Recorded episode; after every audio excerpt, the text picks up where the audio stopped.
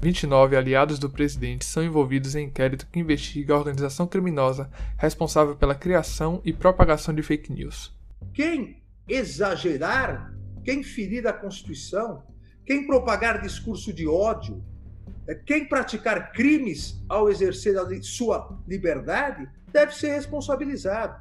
Isso não ocorre só no Brasil, ou deve ocorrer no Brasil, isso ocorre em todas as democracias do mundo. Não se pode censurar, não se pode restringir a liberdade de manifestação, a liberdade de imprensa. Agora, as pessoas devem arcar com as consequências de seus atos.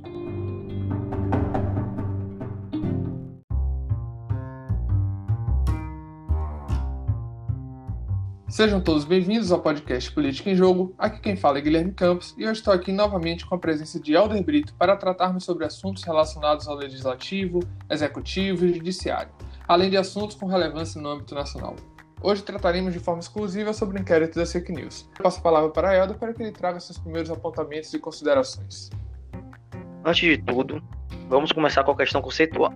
O que é fake news? Fake news nada mais é que as famosas notícias falsas. Na verdade, são mentiras, que toda notícia presume-se ser verdadeira. Foi um mecanismo usado com maior frequência em 2016 nas eleições americanas que elegeram o atual presidente americano Donald Trump. Como elas funcionam? Em alguns casos, os autores criam manchetes absurdas com o intuito de atrair acessos aos sites, assim faturar com publicação digital. Podem ser usadas principalmente no Brasil são usadas para reforçar pensamento por meio de mentiras e disseminação de ódio. Para como elas funcionam? Principalmente em dois casos. Quando os autores criam manchetes absurdas com o intuito de atrair acessos aos sites e assim faturar com, com publicidade digital. E o outro caso é o que comumente acontece no Brasil, que criam boatos e reforçam o pensamento por meio de mentiras e disseminação de ódio que geralmente são usadas em período eleitoral. Agora, entrando de forma a questão do inquérito.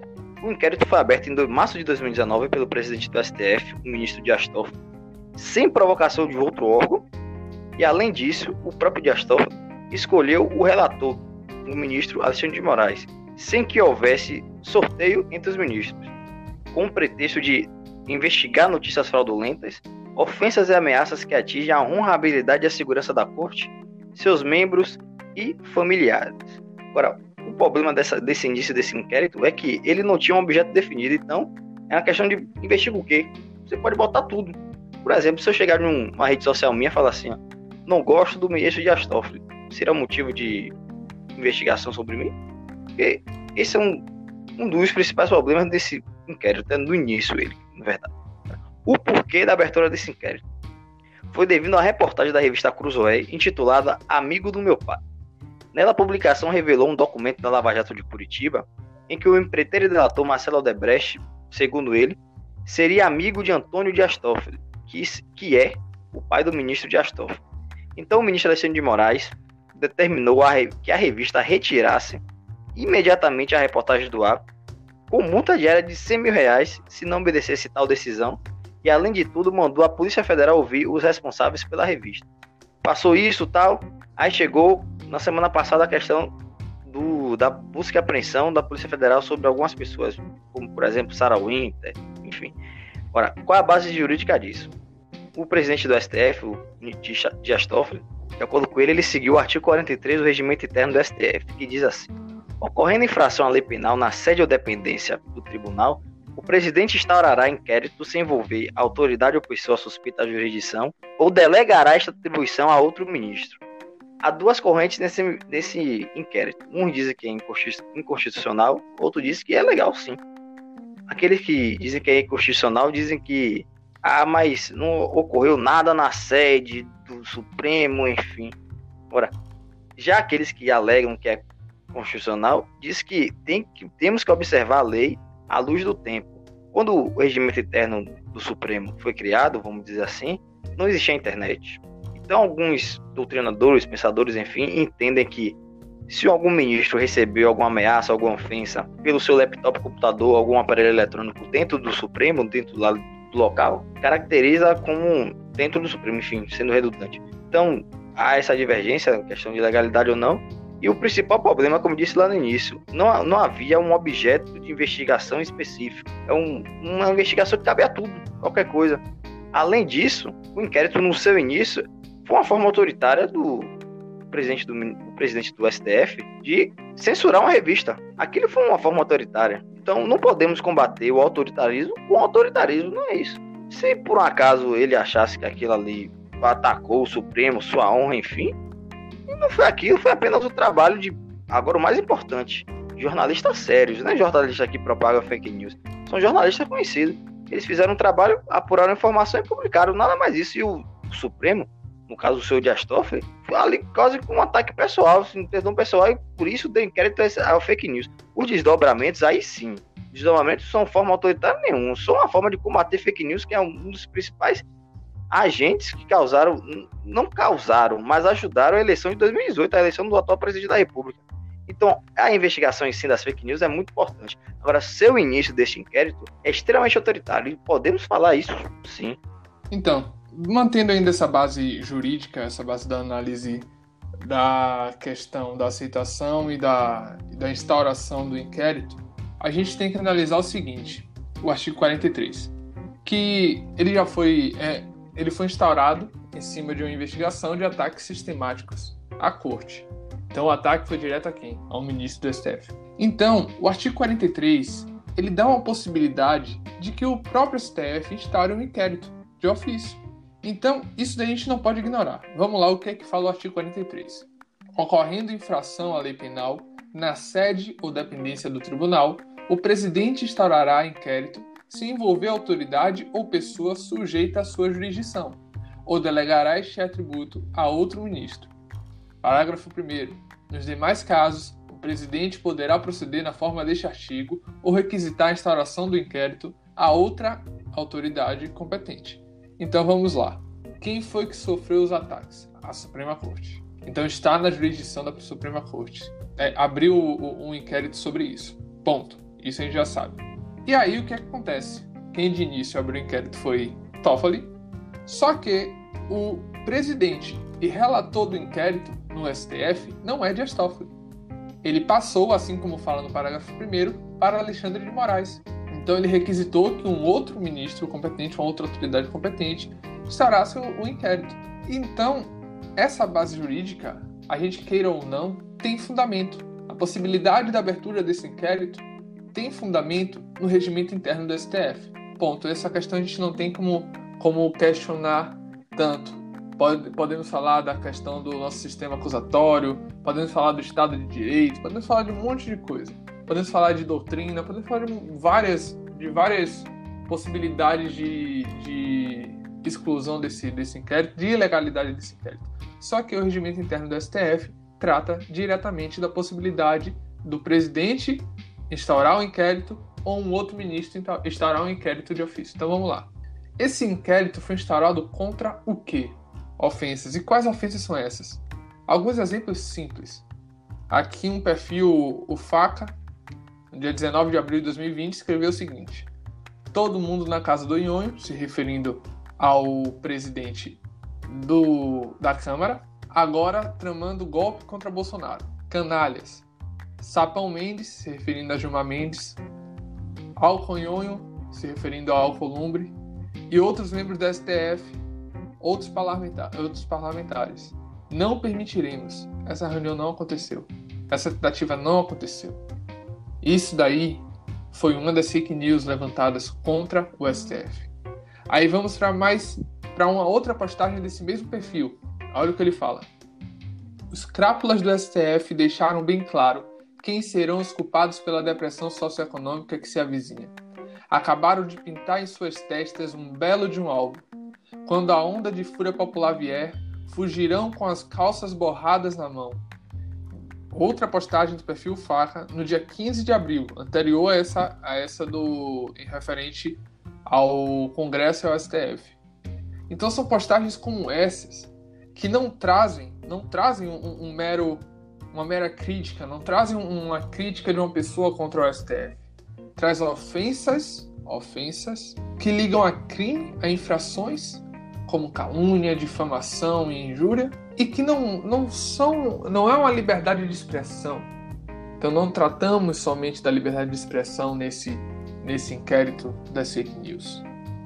O próprio Alexandre de Moraes, no inquérito, logo no início, ele diz o seguinte: é a investigação de notícias fraudulentas, fake news, falsas comunicações de crimes, denunciação caluniosa, ameaças e demais infrações revestidas de ânimos caluniante, difamante ou injuriante, que atingem a honorabilidade e a segurança do Supremo Tribunal Federal e de seus membros.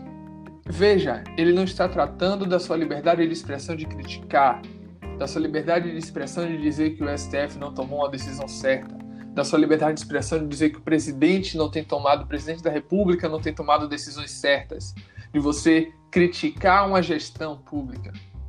Ele está tratando aqui de notícias falsas que causam, que causam danos à imagem e causam crimes tipificados no Código Penal.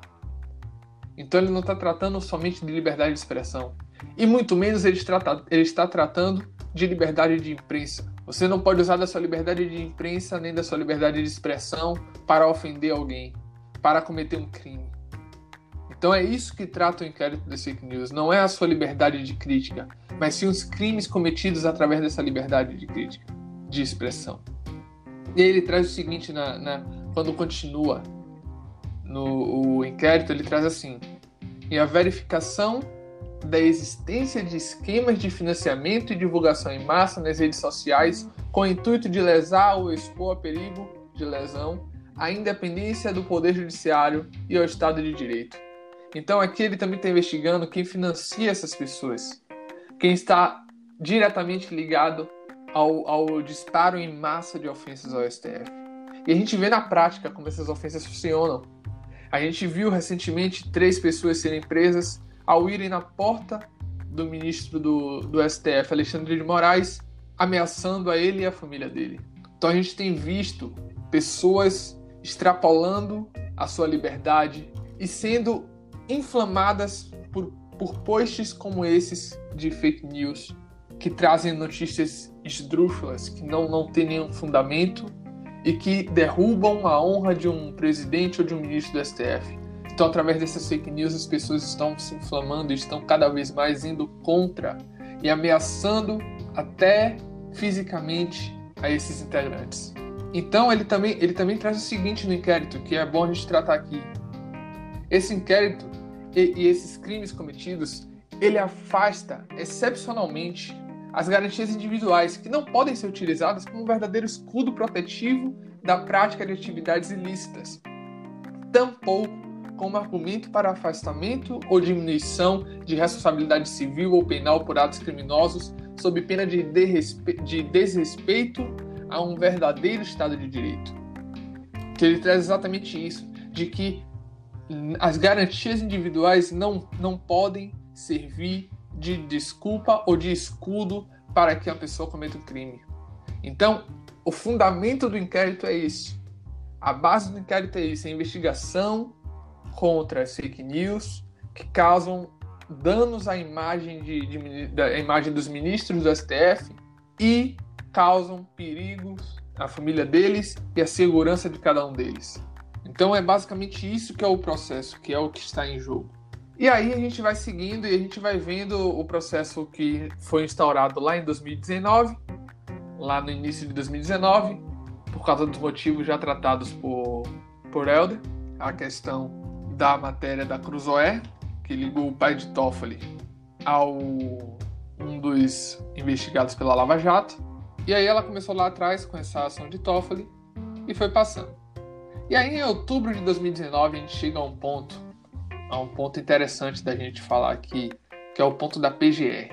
Primeiro vamos voltar a um, a um tempo um pouco anterior. No início, a PGR, através de Dodge, ela questionou a legalidade desse inquérito de fake news. Ela questionou exatamente o que Helder trouxe, da, da, do Estado de Direito, da questão do sistema acusatório, da vítima julgar o agressor. Ela questionou esses pontos. E ela, como PGR, ela rebateu e pediu a suspensão do inquérito. Ah, o tempo passou, Raquel Dodge saiu e entrou Augusto Aras. E em outubro de 2019, Aras trouxe no, um, um comentário dizendo o seguinte: que o ministro Toffoli exerceu regularmente as atribuições que lhe foram concedidas pelo regimento interno do STF. Então, Aras ele concordou com a, instauração do inquérito. E no inquérito 4781, que é o inquérito que tratou agora dessas ações, que, tem, que vem tratando desde o início sobre, sobre as fake news e tratou agora dessas ações de busca e apreensão que aconteceu, Aras, Aras disse o seguinte: está lá escrito no inquérito. Ele, ele disse concordar com o inquérito e ainda concordou com a requisição a essas empresas de armazenamento e custódia de dados alusivos a postagens dos usuários e acesso aos dados cadastrais dos perfis Bolsoneras, Patriotas e Talkei, bem como a oitiva dos investigados e a elaboração de laudos periciais. Então, ele, ele ainda no inquérito, e já esse ano, ele ainda estava de acordo com, com a questão das fake news, do inquérito das fake news. Só que aí vem a, a primeira contradição de Aras. Passou um tempo, e quando, esse, quando houve a busca e apreensão, ele traz e muda a sua, a sua percepção da, da, da questão do, das fake news.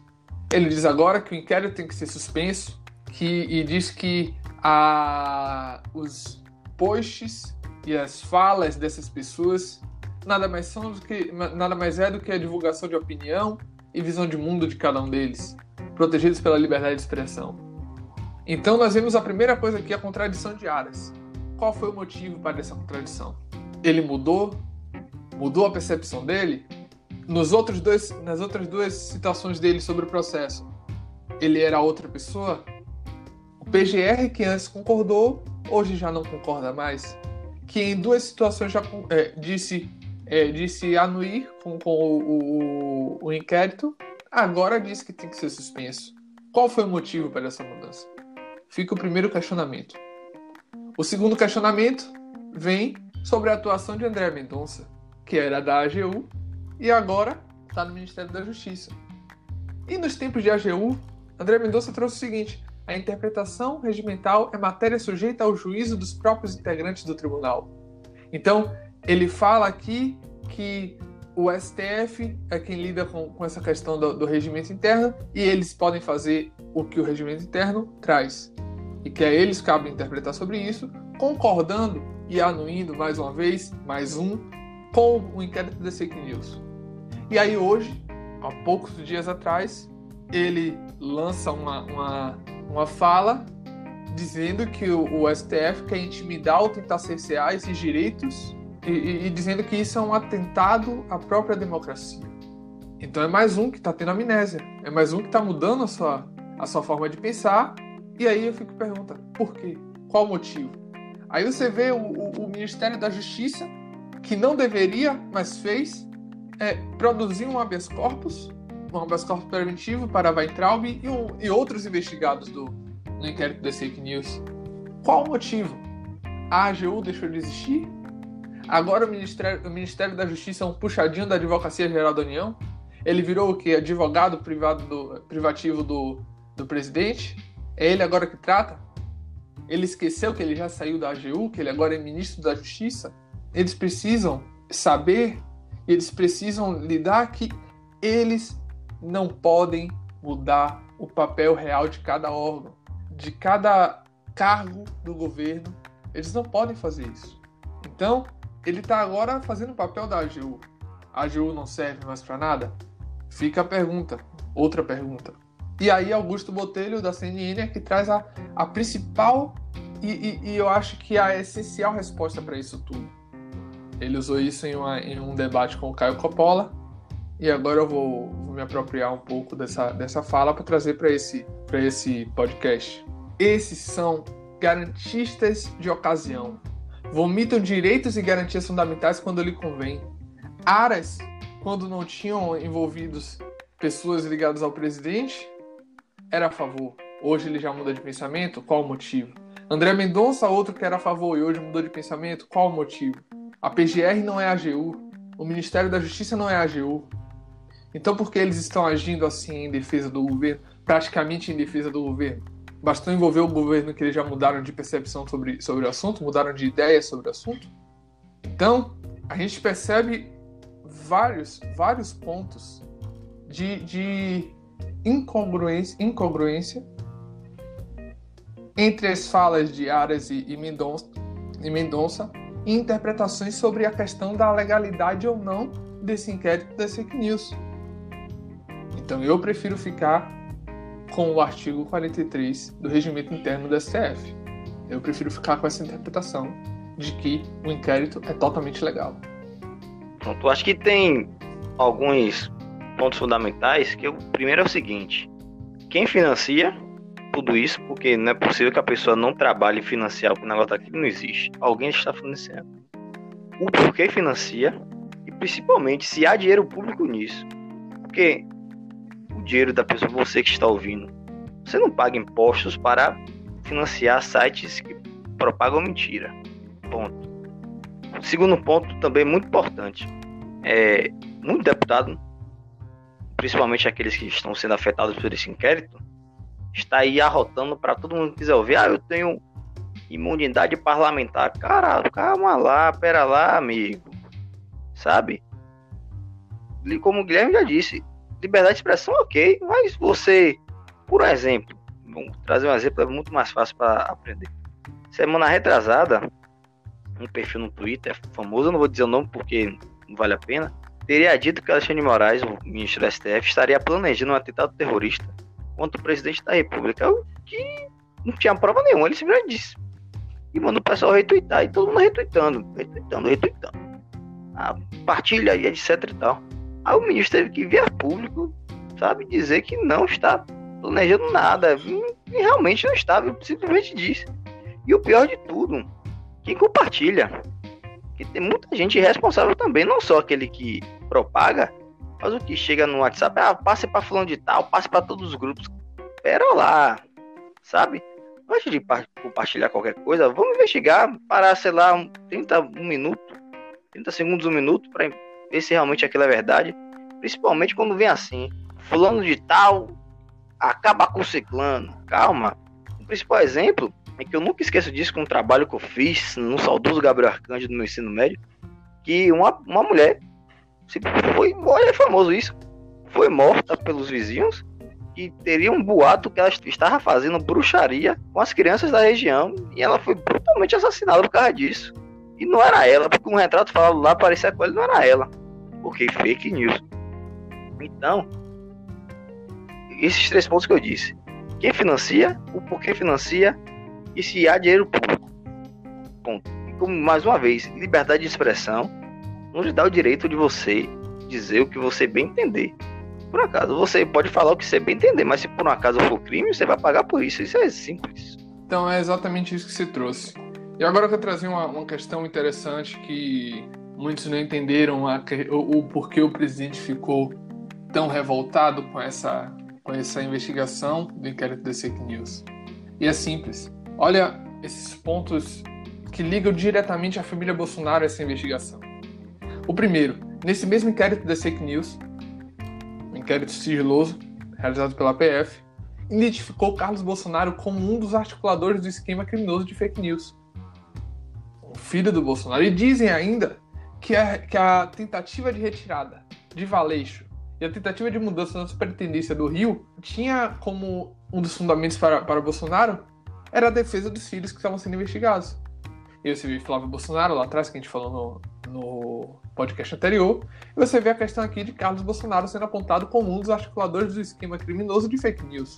Então, é o primeiro ponto de, de, que liga diretamente a família Bolsonaro ao esquema. Segundo ponto, CPI das fake news. A CPI das fake news identificou um computador que realizava disparo de fake news e esse computador pertencia diretamente ao gabinete de Eduardo Bolsonaro.